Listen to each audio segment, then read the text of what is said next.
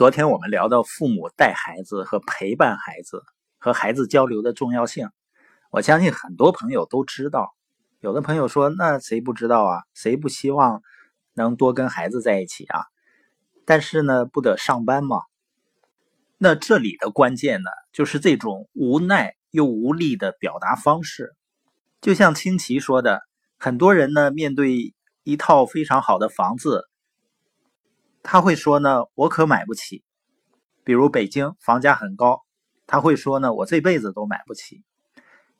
那有的人呢，他会说，我怎样才能买得起？一个呢是关闭自己的思维，一个呢是打开自己的思维。所以呢，如果面对需要更多的时间陪伴孩子、陪伴家人，有的人就会说呢，我没时间啊，我得上班啊。也有的人会想呢。我怎么样才能够有时间？当然呢，现在很多的年轻人啊是被结婚，然后呢被生孩子，被买房子，搞得呢时间和经济上压力重重，又觉得呢没有时间投资大脑，生活呢就进入了一个疲于奔命、老鼠赛跑的怪圈实质呢就是人生没有做一个很好的规划，没能给自己建立一个很好的经济。和时间的基础，给自己背上了很多沉重的包裹，然后呢，让自己的视野呢变得越来越狭小。而有的人呢，实际上就能够从容面对。我前天呢和香港的一个朋友，他想了解和咨询社群的事情。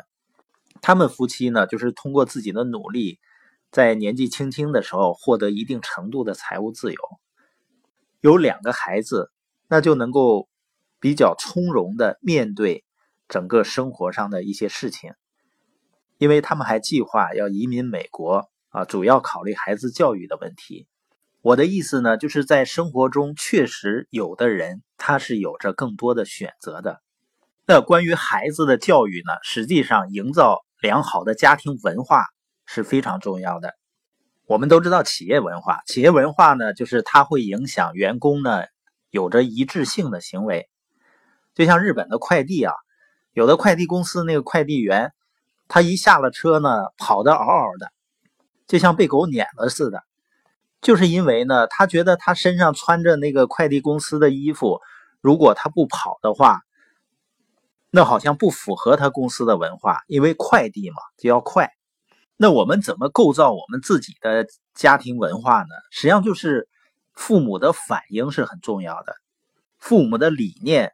和行为方式，比如说吃饭，你倒了满满一杯红酒，但是小孩子很调皮，他用手一拨了呢，把这个红酒都拨了你一身。那父母会不会大喊大叫呢？还是很温柔的去跟他沟通？你是很讨厌孩子犯错误呢，还是能够理解？像不大点的孩子，实际上他就是很调皮，他就是什么事儿都不懂。你还是把孩子犯错误呢当成他一个很好的学习机会呢？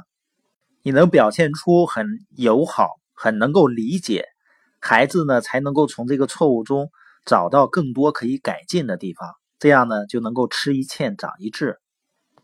如果父母的反应过激，那会造成孩子怎么样呢？他会害怕犯错误。我记得有一次在一个景区呢，一个孩子把一个。他妈妈刚买的那一瓶饮料给摔到地上了，然后这个孩子呢嗷嗷的哭，但是这个孩子也不是很小了。他的妈妈呢当时并没有说他什么，但是孩子这种过激的反应，我觉得他背后可能反映了他的家庭环境是很严厉的。那你说孩子害怕犯错误还不好吗？他以后不就不犯错误了呢？我想，这就是我们见到过很多的成年人。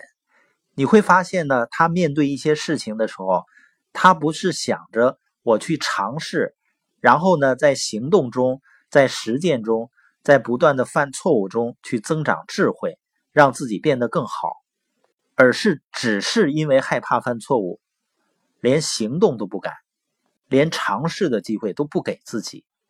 那另一个教育的机会呢，就是孩子做对事儿的时候，这个呢，就是帮他固定他正确行为的最好的机会。及时的鼓励呀，给一些小的奖励啊。